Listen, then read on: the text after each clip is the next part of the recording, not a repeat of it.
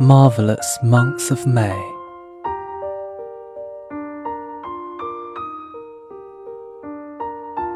In the marvelous months of May, when all the buds were bursting, then in my heart did love arise.